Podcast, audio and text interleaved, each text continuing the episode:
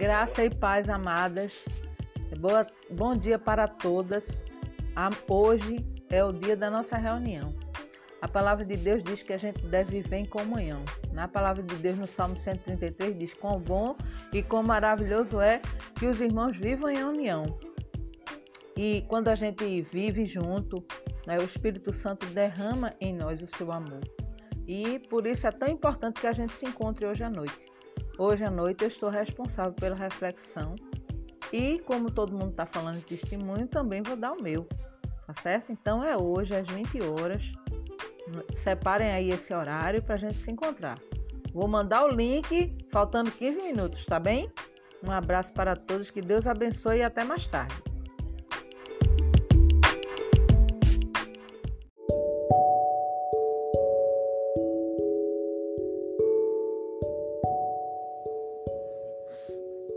Videira.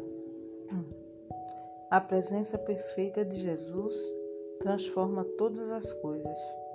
Considere por alguns momentos essas afirmações feitas por Jesus. Portanto, quem ouve estas minhas palavras e as pratica é como um homem prudente que construiu a sua casa sobre a rocha. Caiu a chuva, transbordaram os rios, sopraram os ventos e deram contra aquela casa, e ela não caiu, porque tinha seus alicerces na rocha. Mateus, capítulo 7, versículo de 24 a 25. Jesus respondeu: Quem beber desta água terá sede outra vez, mas quem beber da água que eu lhe der nunca mais terá sede. Ao contrário, a água que eu lhe der se tornará nele uma fonte de água a jorrar para a vida eterna. João, capítulo 4, versículos 13 a 14. Então Jesus declarou: Eu sou o pão da vida. Aquele que vem a mim nunca terá fome. Aquele que crê em mim nunca terá sede. João, capítulo 6, versículo 35. Eu sou a videira, vocês são os ramos. Se alguém permanecer em mim e eu nele, esse dará muito fruto, pois sem mim vocês não podem fazer coisa alguma. João, capítulo 15, versículo 5. Nessas breves palavras, Jesus, a videira, afirma que é capaz de produzir em qualquer pessoa uma alma indestrutível e inabalável, sem que mude a natureza trágica deste mundo. Ele diz que pode criar dentro de nós uma fonte eterna de satisfação.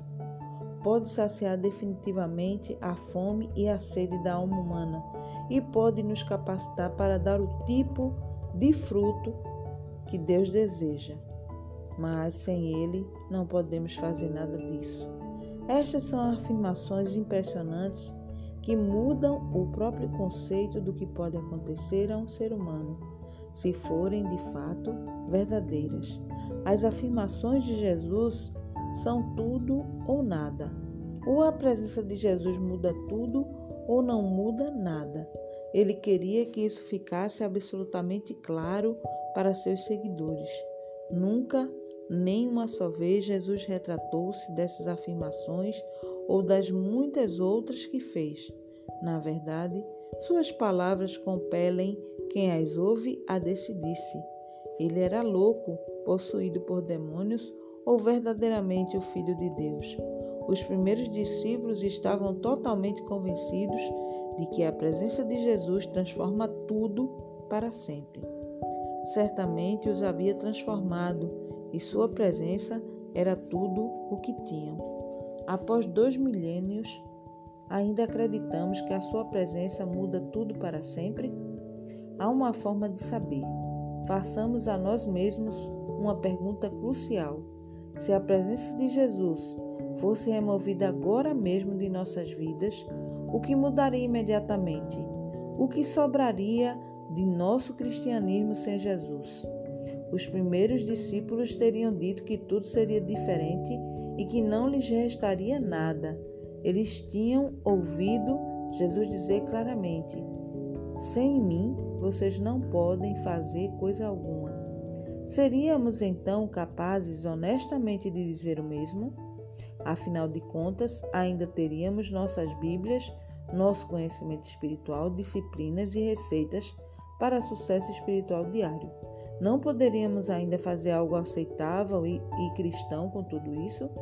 Se os primeiros discípulos tinham apenas a presença de Jesus, enquanto temos tantas outras coisas das quais eles careciam, não estaríamos em melhor situação do que eles? Agora pense em maior escala: o que seria diferente se a presença de Jesus fosse removida de todas as organizações cristãs ao redor do mundo? Novamente, os primeiros discípulos responderiam: tudo. Diriam que seria o fim do cristianismo. Lembre-se de que não tinha nenhuma infraestrutura cristã em que eles pudessem se apoiar. Tinham tão somente a presença de Jesus. Para eles, a ausência de Jesus era a ausência do cristianismo. Seríamos capazes de dizer o mesmo? Afinal, onde ainda teríamos nossas denominações, propriedades imobiliárias e um número impressionante de cristãos e organizações cristãs. Não poderíamos fazer algo cristão com isso? Do livro A Vida que Satisfaz, Carlos Marcor.